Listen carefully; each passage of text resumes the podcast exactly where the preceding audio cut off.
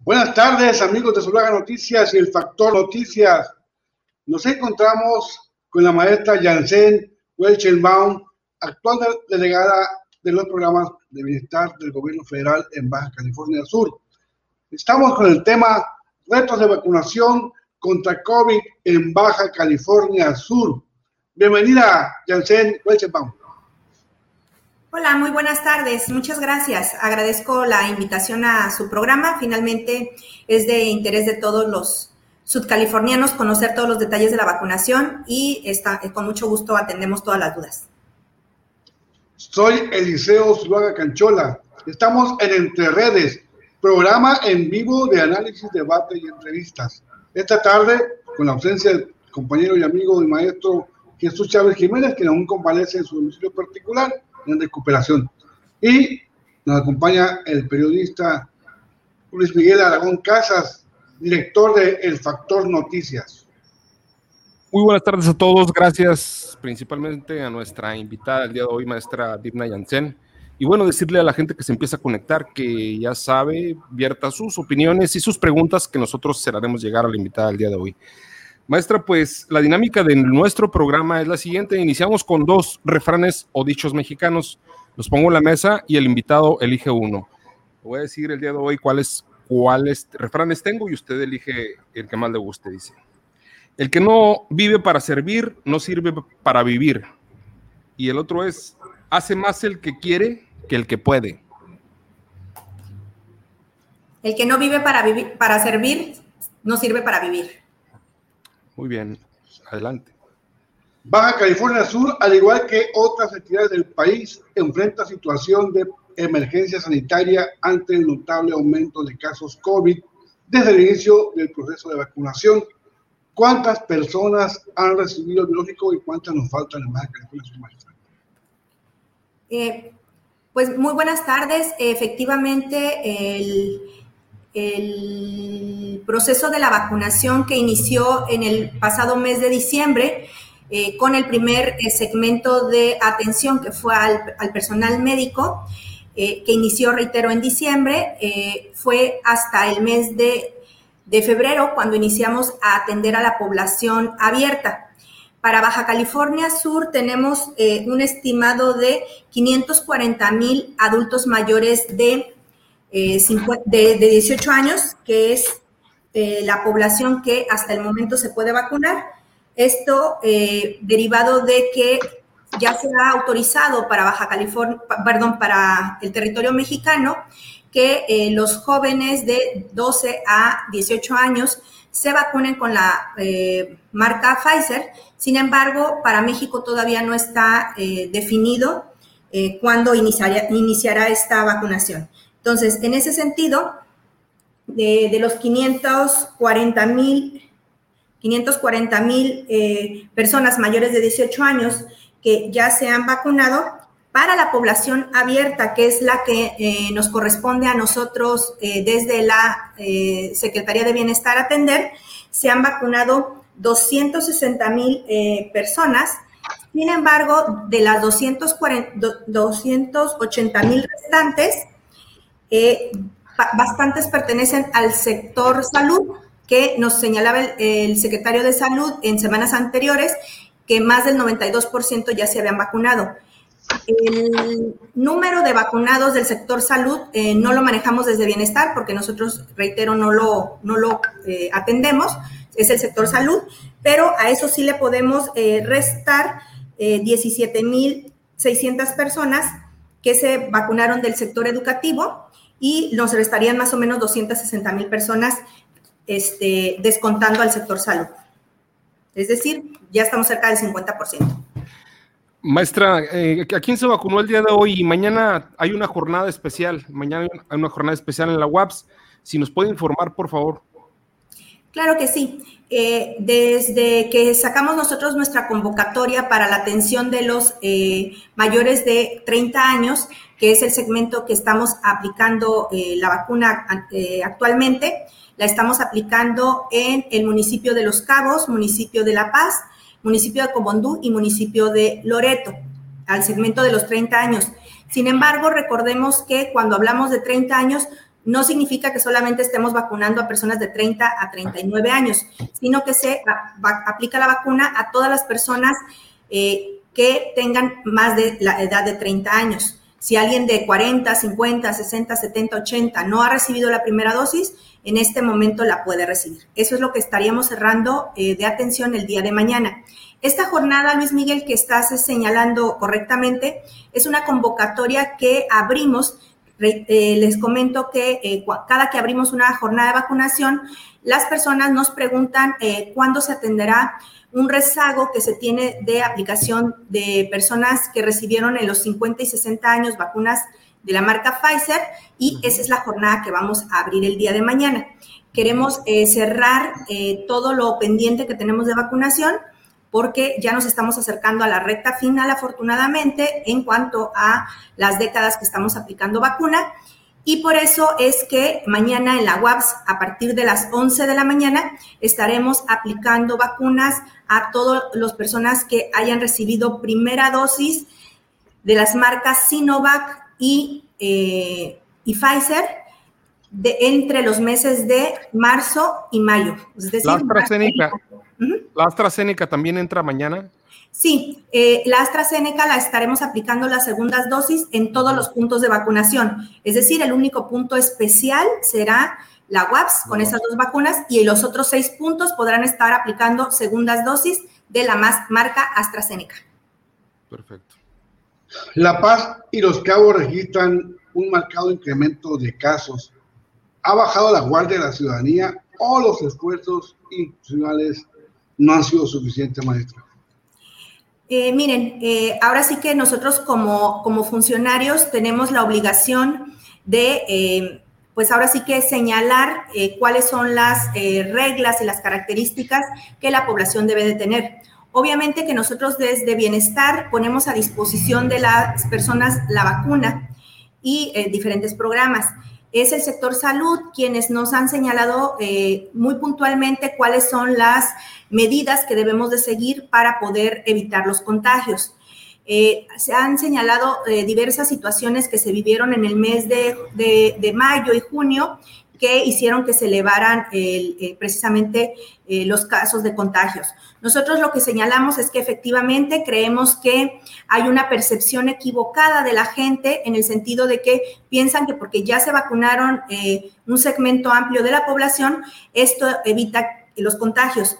Sin embargo, hemos sido muy claros al señalar que la vacuna lo que hace es evitar que el contagio que vaya a recibir la persona sea tan grave que lo lleve al hospital. Y número dos, eh, que finalmente el que se vacuna puede portar el virus y puede eh, contagiarlo.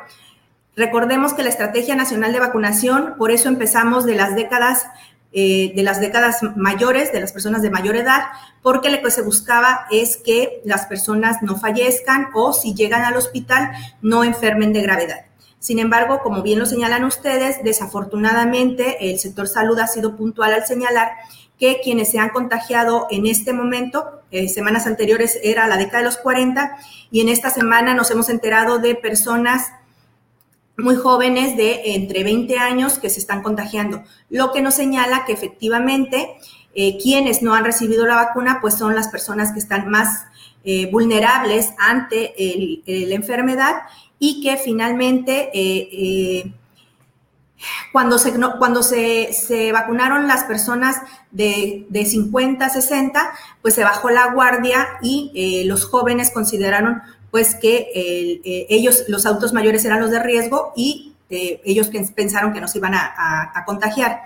Entonces, sí, consideramos que se bajó en general la guardia, que estas semanas y meses que hubo en cuando se generó la meseta, generó cierta confianza, la gente empezó a salir, empezó a, reactivar su vida social y es parte, nosotros entendemos que un año de estar eh, sin socialización también afecta, ¿no? Por eso es que existe una urgencia por parte del gobierno de México en que se reactiven las clases precisamente porque entendemos que como seres humanos tenemos necesidad de esa socialización. Sin embargo, reitero, es necesario que la socialización se haga en este momento de incremento de casos eh, en la menor medida y que si por algún motivo necesitamos eh, reunirnos con los familiares, pues sigamos respetando estas medidas que les comentaba que el sector salud nos ha señalado que son eficientes para evitar los contagios.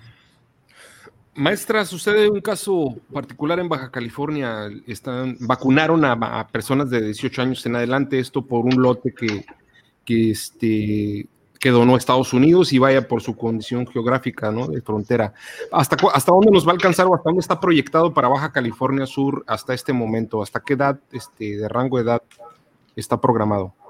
Sí, Luis Miguel, mira, em, en el caso de este lote que señalas, que es una vacuna eh, de la marca Johnson Johnson, que es, efectivamente donó Estados Unidos, fueron 1.350.000 dosis que eh, se aplicaron, eh, se pensaba originalmente o se planeó originalmente para los municipios fronterizos, es decir, a todo lo, largo del país.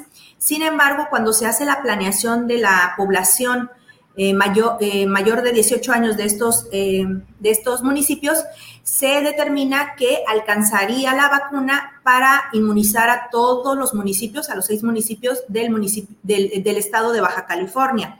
Es más, les comento que tuvimos la gran fortuna de que cuando se vacunó a nuestro vecino Isla de Cedros, una isla que está este, casi en Baja California Sur, también vacunaron a 170 personas que estaban pendientes de vacuna eh, de entre 18 y, y 40 años, 49, eh, de Isla Natividad. De la misma manera, eh, en Baja California Sur, en la isla San Marcos y en Isla San Marcos es Isla Natividad. Eh, también se vacunó, eh, hizo, y en la zona también de, de, la Pacífico Norte, se vacunó con vacuna Cancino, porque la, la, ventaja de esta vacuna Johnson Johnson y la vacuna Cancino es que son de una sola dosis. Entonces, en el caso de eh, Baja California, fue precisamente porque alcanzaba la vacuna una vez que se distribuyó a todos los, los vecinos. En el caso de nosotros en, Baja California Sur, nos encontramos vacunando a la década de los 30 y estaremos ya haciendo una planeación porque estamos considerando que derivado de la, del ritmo que tenemos de vacunación, eh, ya nada más estamos esperando eh, que, que, arribe la vacuna del municipio de Mulegé y nos estará quedando pendiente la zona del eh, rural de los Cabos y de La Paz y la próxima semana podremos estar aplicando esta vacuna. Eso nos va a dar la posibilidad de que eh, en esta primera semana de julio podemos estar terminando la década de los 30 y entonces podremos eh, notificar a la Ciudad de México que ya terminamos de vacunar. Nos han pedido en la reunión eh, que estuvimos la semana pasada todos los delegados estatales, nos ha pedido el presidente que no bajemos el ritmo de vacunación y que conforme vayamos terminando alguna década de atención, inmediatamente empecemos a notificar para que la medida de, de la de la, de la, de la posibilidad de que existan vacunas disponibles, nos estén enviando los segundos, eh, los, los, lotes para las siguientes atenciones de edad. La siguiente atención de edad ya será de 18 a 29 años y esperamos poder empezar, porque ya hicimos una planeación y tuvimos una reunión el día de ayer, eh, a partir del 15, del 16 de julio esperamos poder empezar a atender a ese segmento de la población. Obviamente este segmento es el, segmento más amplio que tenemos, derivado de que precisamente somos un estado con una población muy joven y de esos 260 eh, mil que les decía que están quedando pendientes, son, son 160 mil solamente de la edad de 18 a 30 años. La población económicamente activa, particularmente jóvenes, hasta cierto punto se ha relajado ante la pandemia y ahora se enfrenta también a la mortalidad de la misma. ¿Este sector está respondiendo a los programas de vacunación o no? Sí, fíjate, Liceo, que eh, estábamos un poco eh, inquietos porque durante la vacunación de la década de los 60 y de los 50 tuvimos muy buena aceptación de la vacuna. Sin embargo, algo pasó en la década de los 40 que solamente el 60%, 62% de la población de ese segmento eh, acudió a vacunarse. Por lo tanto, estábamos, eh, pues con la, reitero, con la inquietud de que quizás no fueran a recibir la vacuna. Sin embargo, creemos que derivado del incremento de hospitalización de los jóvenes de estas edades, de 20, 30 y 40 años, como les decía que el sector salud ha estado difundiendo, creemos que eso generó eh, la alta expectativa y la demanda, por supuesto, por parte de este segmento. Y sí, hemos hasta el momento, en dos días de aplicación de la vacuna, eh, tenemos un, un suministro de 98 mil vacunas. Nos estaban quedando pendientes alrededor de 8 mil, que son las que estamos esperando para el municipio de Mulegé y en dos días solamente aplicamos 51 mil vacunas. Entonces, eh, estoy esperando el reporte del día de hoy, pero creemos que que también vamos a cerrar con muy buenos números porque sí ha estado asistiendo la gente a, vacunarse. Maestra, otro tema bien importante que ustedes atiendan es eh, la pensión de adultos mayores. En fecha reciente anuncia el presidente que no, no obstante este, les van a pagar, les van a aumentar el monto y además se baja eh, el rango de edad. Si nos puedes informar, por favor. Claro que sí, efectivamente, eh, cuando inició esta pensión de adultos mayores en 2018, eh, ya venía esta pensión eh, a nivel nacional atendiéndolo solamente que era desde la edad de 65 años. La diferencia fue que en el caso del gobierno de México determina que fuera de manera universal, es decir, Cualquier persona que recibiera una pensión podía también recibirla, a diferencia de lo que se planteaba en, el, sexenios anteriores. Pero como iba a ser universal, se elevó la, edad de atención.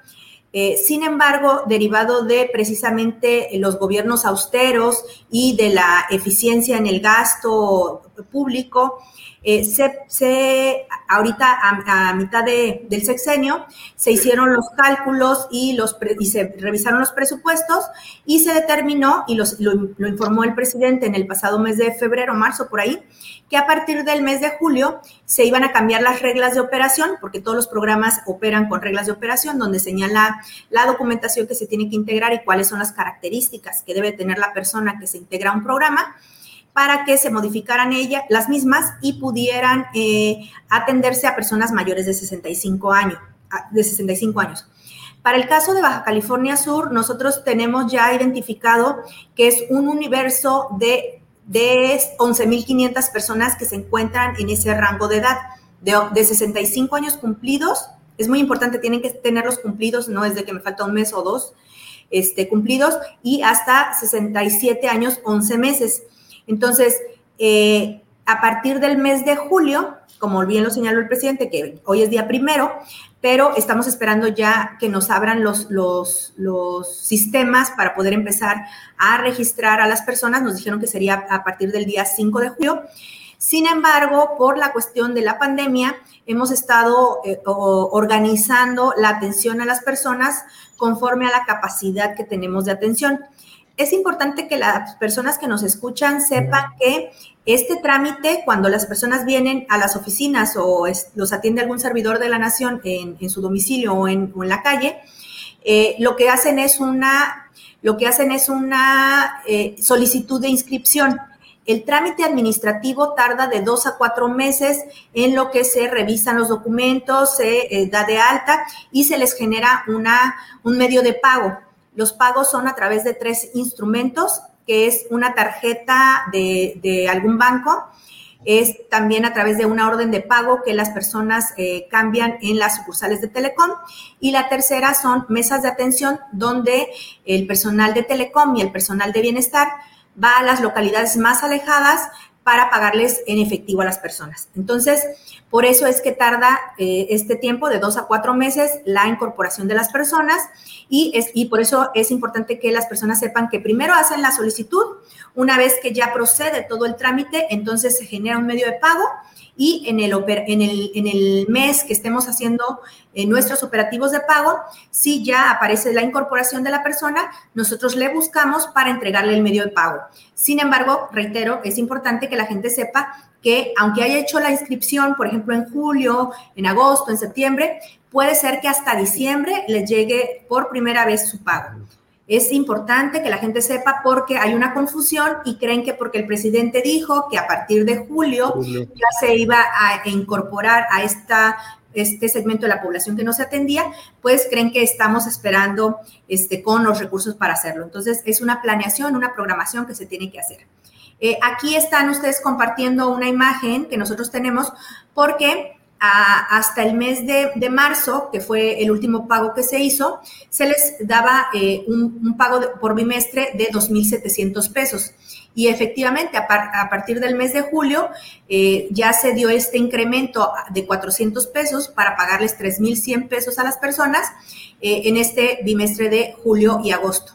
El presidente ha señalado que irá haciendo eh, em, irá haciendo incrementos en cada bimestre para llegar al cierre del bimestre que sería en 2024 para que las personas reciban 6 mil pesos, ¿no? Pero serán este, pagos paulatinos y se irán avisando conforme se vayan dando estos incrementos. Maestra, regresando al tema del COVID, las personas aún vacunadas en primera y segunda dosis han perdido la vida a causa del COVID, que se ha multiplicado en varias cepas. ¿Cuál es el grado de efectividad o de inmunización de la vacuna? Sí, Eliseo, mira, en ese sentido, em, nosotros como bienestar eh, no somos personal de salud, somos este, personal que con mucha voluntad hemos sido capacitados, nos, este, hemos aprendido mucho de nuestros compañeros del sector salud y nos han señalado que la efectividad de las vacunas, porque además hay diferentes marcas, eh, deriva obviamente de, de, características específicas de cada farmacéutica. Tiene una efectividad conforme a que evite hospitalizaciones. Tiene otra efectividad en cuanto a eh, eh, evitar fallecimientos. Tiene otra en cuanto a contagios. Pero por supuesto que todo esto depende porque finalmente son biológicos todo esto va a depender, obviamente, de las características que cada quien tenga en su cuerpo. Entonces, la efectividad finalmente dependerá de cómo está el sistema inmunológico de cada una de las personas. En efecto, se ha dado una situación, pues ahora sí, de cuestionamiento hacia las vacunas porque se ha señalado que ha habido, pues, eh, fallecimientos y lo que nosotros estamos buscando con la aplicación de las vacunas es evitar precisamente los fallecimientos. Sin embargo, hoy mismo lo refería el presidente y señalaba que considerando el número de muertes que se tenían en el mes de febrero, a diferencia de las eh, personas que han fallecido hasta el mes de junio, pues se ha disminuido significativamente la mortandad de las personas. No hay, eh, los contagios se han, se han mantenido y ya lo vemos que a la alza. Sin embargo, la mortandad, que es lo que estamos evitando, ha disminuido. Por tanto, sí ha resultado efectivo. Eh, este, como lo señalaba hace un momento, eh, la vacuna lo que busca es que no fallezca la gente. Sin embargo, se tiene que revisar precisamente toda la, eh, mm, las características de, cada una de las personas que ha fallecido, porque seguramente en algunas personas se encontrarán algunas comorbilidades o deficiencias que generaron que aunque tuviera las, las dos dosis o una sola dosis, pues que la persona por estas características particulares pudiera fallecer, pero eh, eh, eh, ha disminuido bastante la mortandad de las personas. Maestra, antes de, expresarle mi siguiente pregunta, tengo dos comentarios, más bien una pregunta, dice, ¿la vacuna Johnson Johnson la podrán, la, pondrán aquí en La Paz? Y la otra dice, a mi hijo le dio COVID, ya tiene 14 días, ¿cuándo se puede vacunar? Porque ya le toca, gracias. Bueno, usted está mencionando que no, no son parte del sector salud, pero no sé si pueda contestar estas dos, estas dos este, preguntas que tiene el público. Sí, claro. En el caso de la vacuna Johnson Johnson, eh, eh, es una vacuna, como les decíamos, que México no adquirió. Es, eh, esta aplicación deriva de que Estados Unidos la donó, pero la donó con una condición que era que se aplicara en la zona fronteriza.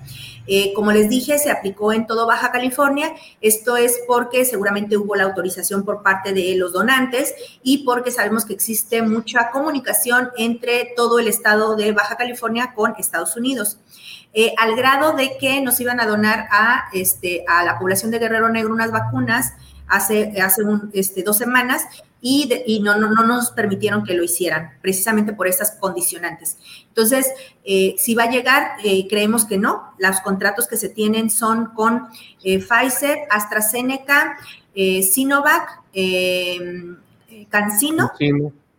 CanSino y Sputnik, son las cinco que, con las que se tienen contratos.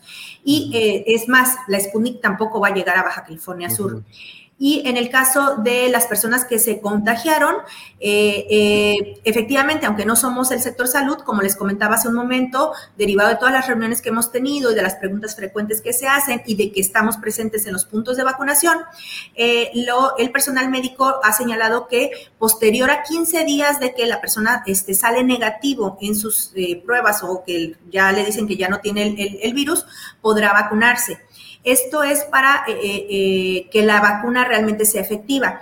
Recordemos que lo que hace la vacuna es inyectarte o este, poner en tu cuerpo una parte del virus y hacer que tu organismo reaccione ante ese virus. Si ya ahorita la persona lo tiene, no, no tendrá el mismo efecto, porque ya su cuerpo está pues cansado de, de, estar luchando contra el virus que le dio y si se lo vuelven a aplicar eh, pues corre el riesgo de que esté muy, muy desgastado su sistema inmunológico y no reaccione correctamente. Por eso, eh, lo que han señalado de manera regular son, son 15 días, sin embargo, eh, será el personal de salud en el punto de vacunación el que les señale efectivamente cuánto es el tiempo. Nos han señalado algunas personas que han regresado a, este, que los han regresado y esto es porque al hacer la valoración el médico pues determina que todavía no es el tiempo en que pueda recibir su vacuna.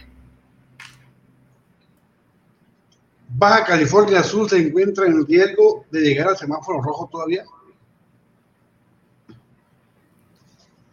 Pues derivado, eh, miren, en el caso de, la, del Consejo de Seguridad en Salud, en ese consejo nosotros como bienestar no participamos. Eh, nosotros participamos en el Consejo Estatal de Vacunación, derivado de eh, los acuerdos que se tienen que tomar para poder hacer la, la apertura de los puntos de vacunación. Eh, realmente eh, la situación por el número de contagios y la y la, el semáforo, recordemos que se tienen dos tipos de semáforos. Uno es a nivel nacional y a nivel nacional se hace una recomendación y sobre esa recomendación se plantea un semáforo a nivel local. Eh, obviamente, este, esta comisión de seguridad en salud es la que determina eh, en qué semáforo se, mantiene cada uno de los municipios y en particular para el, para el estado de Baja California Sur, eh, los compañeros que participan en ese consejo eh, han distribuido, más bien han diferenciado cada municipio por, este, por color de semáforo. sí hay una alerta importante, de hecho, eh, a nivel nacional existe esta alerta, por eso nos han atendido de manera prioritaria en la asignación de las vacunas desde que estamos atendiendo la década de los 40, es decir, a principios de junio. Existe esta alerta, existen estas estadísticas, esta planeación, pero consideramos que conforme avancemos en la eh, aplicación de vacunas, pero sobre todo conforme tomemos más conciencia de que estamos precisamente en este riesgo de incrementar los contagios, pues será como podamos ir evitando que lleguemos a este semáforo en rojo. Maestra, ¿con qué personal trabaja Bienestar, la Secretaría de Bienestar que usted dirige? Bueno, nosotros tenemos eh, dos, tipos de servidores públicos. Uno son los que están contratados eh, dentro de la Secretaría de Bienestar y hay otro segmento de, eh, de, servidores públicos que no se encuentran en nuestras oficinas y que son los servidores de la nación y los directores regionales. En el caso de este, este, esta figura, ellos trabajan directamente en territorio eh, obviamente utilizan nuestras instalaciones y nuestra infraestructura y, bienes muebles para desarrollar su trabajo, pero eh, es para desarrollar actividades en particular. Eh, pero, por ejemplo, ahorita en el caso de la atención a los puntos de vacunación, derivado de que ha requerido una, una intensificación de, de atención en los puntos, donde hay que hacer un registro de entrada, hay que este, revisar las condiciones en que viene la persona, organizar las rutas de entrada, de atención y demás. Hemos convocado a eh, todo el personal de, eh, del gobierno de México y, este, han sido muy generosos compañeros de SADER, de CONAPESCA, de, de SEDATU, del RAN, nos han estado apoyando para el proceso de vacunación, pero en particular, este, esos dos son los, las dos áreas que atendemos. Sin embargo, en el caso de nuestras instalaciones, al interior también de nuestras instalaciones, se encuentra el personal de Becas Benito Juárez y aunque no dependen directamente de nosotros, es igual que eh, las otras dependencias, pues trabajamos como uno mismo las tres, las tres instituciones. Las dosis de vacunación están llegando a la entidad y se tiene estrategia en su aplicación. ¿Cuál es el mayor reto, tanto para el gobierno federal como estatal, en esta pandemia?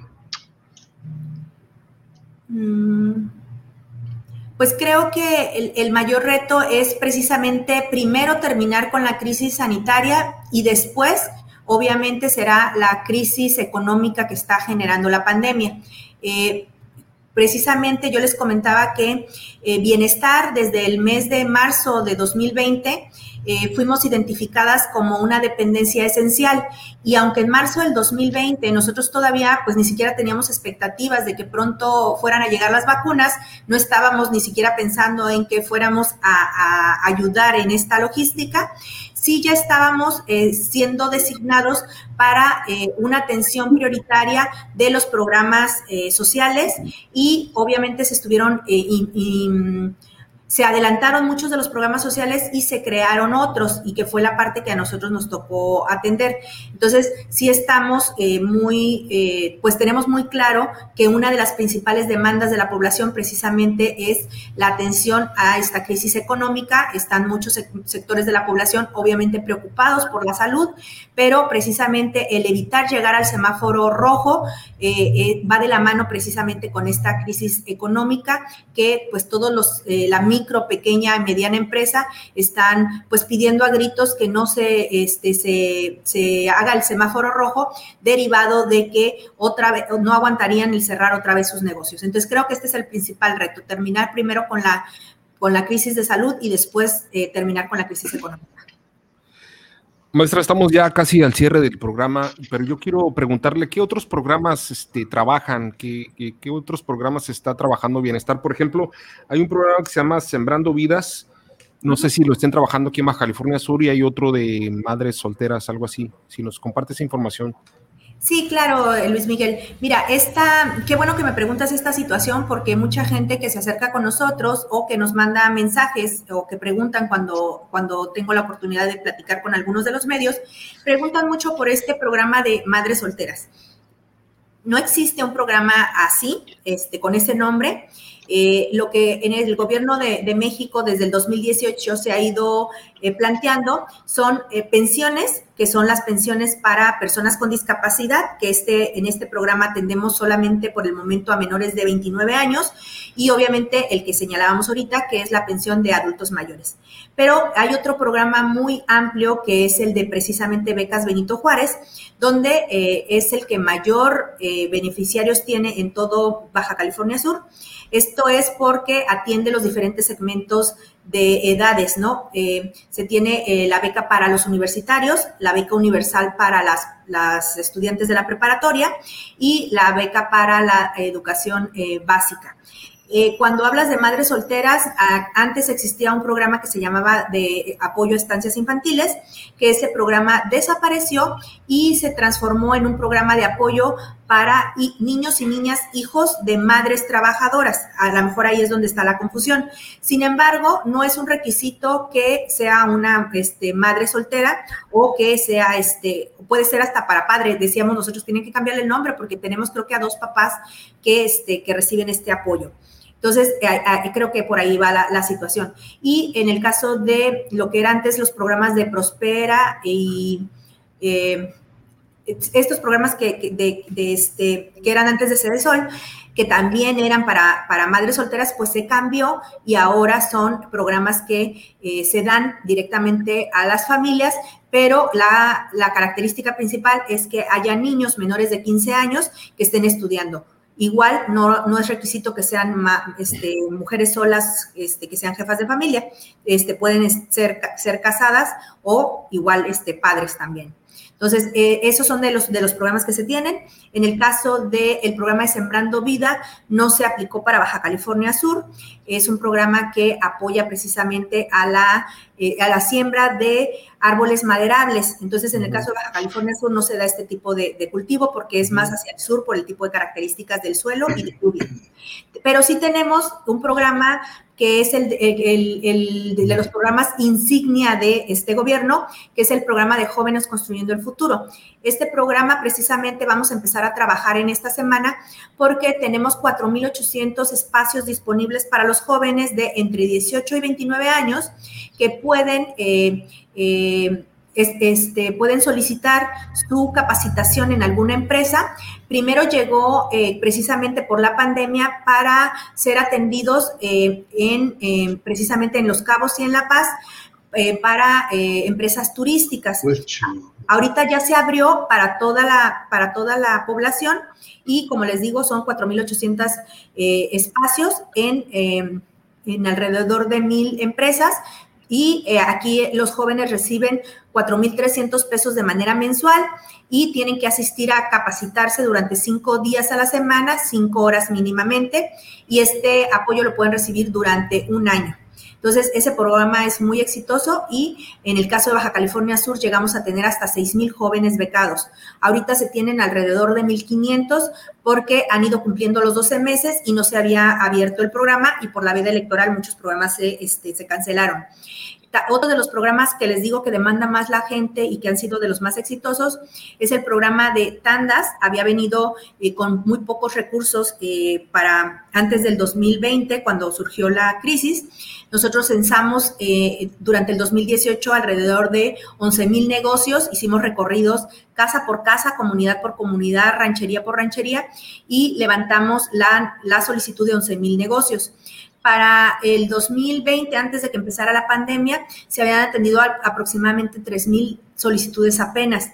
Sin embargo, cuando viene la, pandemia y que empiezan a cerrarse todos los negocios eh, y empiezan a, decir que nos quedáramos en casa, eh, nosotros colocamos 7.200 créditos eh, nos habían asignado originalmente 3.600 y derivado de la alta demanda que teníamos y de, verdad el equipo extraordinario que ahorita tú este, comentabas, eh, Luis Miguel, que son estas dos eh, tipos de servidores públicos que tenemos, hicimos son un solo equipo y en solo 10 días colocamos 7.200 créditos y además tenemos el orgullo de que ayudamos al, al estado de Nuevo León, que no pudo colocar todos sus créditos y durante eh, un fin de semana estuvimos eh, ayudándole a colocar créditos. ¿El monto cuál es, maestra? El monto es de 25 mil pesos, eh, se, les dan tres meses de, gracia una vez que se les entrega y pagan 823 pesos mensuales durante tres años. Entonces es un crédito muy, muy cómodo, sí tiene un interés del 6.5%, pero pues la, cifra de, de, 800 pesos es mínima este, lo que se paga. Bien, pues ella es la maestra Dina Yansen, ella es la delegada de los programas de bienestar en Baja California Sur. Maestra, si nos permite tantito, vamos cerrando con el titular de este programa, que es Elicioso Zuluaga Canchola, y el acostumbrado editorial. Regresamos para eh, este, despedirla. Adelante, Eliseo, por favor. Gracias, Miguel. En Baja California Sur, la pandemia por COVID-19 ha causado estragos no solo en los sectores productivos, sino principalmente en la población registrándose más de 39 mil casos acumulados, 2.619 casos activos y lamentablemente 1.675 defunciones hasta la fecha. Las autoridades locales y federales trabajan en la coordinación de la jornada de vacunación, pero la población al parecer no ha respondido al 100% a los llamados de atender las medidas preventivas de usar el cubreboca, lavarse las manos y gel. De ahí el aumento en el número de casos de defunciones. El problema es serio y se ha llegado al semáforo naranja con nivel 5. La situación es crítica. Obvio, no solo se debe derrolar los esfuerzos por parte de las autoridades, tanto locales como federales. Falta lo principal, la colaboración y participación de la población para evitar precisamente que continúen enlutándose los hogares en Baja California Sur. O seguimos siendo parte del problema o somos parte de la solución. Ello depende nada más de todos nosotros. Entre redes, martes a las 7 de la tarde y los jueves 6.30 de la tarde. Por tanto, nos vamos, nos los esperamos el próximo martes eh, a las 7 de la tarde. Y bueno, llegó el momento de despedir a nuestra invitada especial, invitada de hoy con, con toda la información que, que, ya compartió, muy interesante. Y bueno, paso de nuevo el micrófono a Eliseo Zuluaga Canchola para que la despida, luego la despido yo y luego le dejamos el micrófono a la maestra Yancena. Adelante, Eliseo, por favor. Gracias. Maestra, pues agradecer tu presencia en este programa, que no sea la primera vez. Aquí estamos y ojalá la ciudadanía también colabore, es importante. Es el producto que debemos cuidar y es el que debe participar en su propia protección. Maestra, decirte, eh, reiterarte lo que dice Eliseo Zuluaga, las puertas abiertas están siempre para entre redes. Antes de, de, irnos, yo quisiera de, de, pasarte el micrófono para que te despidas y agradecer a toda la gente que estuvo acompañándonos. Yo quisiera, una yo quisiera hacer una pregunta un poquito indiscreta. ¿No te, han, no te han, este, yo sé que tienes muchísimo trabajo, pero ¿no te han corrido la invitación para, para trabajar en el gobierno estatal? eh, mira, este, efectivamente, eh, yo trabajé pues dos años eh, directamente con el profesor Víctor Castro cuando fue titular de, de Bienestar. Es a una persona que no, no, fue mi maestro en clases, lo, lo, lo, comentamos, pero me enseñó muchísimo. Yo empecé a trabajar con él en 2014 de, de entrada y mucha gente me, me, piensa que tengo yo ya muchos años trabajando con él porque tenemos una muy buena comunicación y este, nos complementamos muy bien.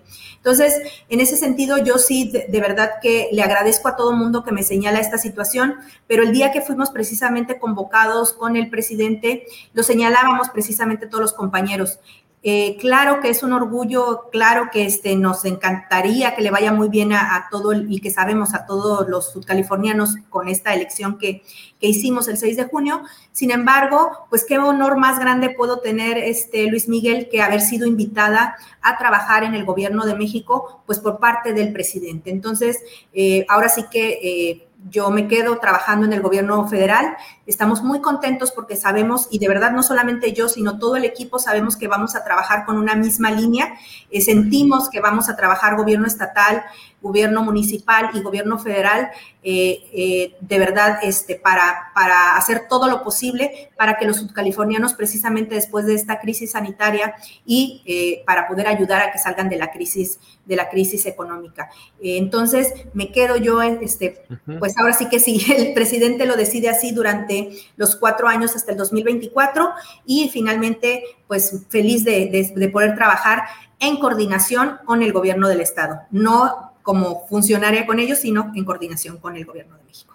Bueno, ¿sí? eh, si, si, quieres despedirte de nosotros, de la gente que, que, estuvo acompañándonos y vertiendo sus opiniones ahí, por favor. Claro que sí, miren, les, les, comento precisamente, este, ahorita que me decías de los programas, son 12 programas, ahorita eh, tenemos ya un año no aplicando todos, tenemos el programa de Bien Pesca con los pescadores, la escuela es nuestra, y lo comentábamos en general, precisamente eh, la dependencia de bienestar es una dependencia que ha atendido de manera transversal, transversal muchos temas, cuestiones precisamente no del sembrando vida, pero sí producción para el bienestar, ayudando algunos, eh, algunos productores de, este, de maíz y de frijol en el estado.